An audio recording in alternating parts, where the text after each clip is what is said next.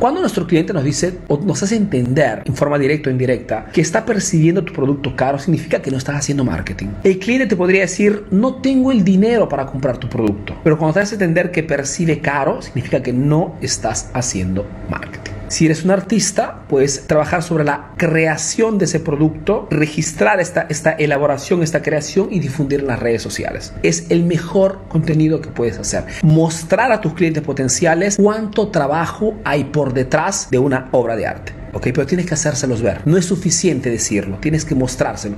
Y hoy las redes sociales nos permiten de poder hacer esto. Abres tu página de Facebook, muestra a tu cliente cuántas fases tienes que hacer para realizar un cierto tipo de trabajo. Y eso es lo que vale.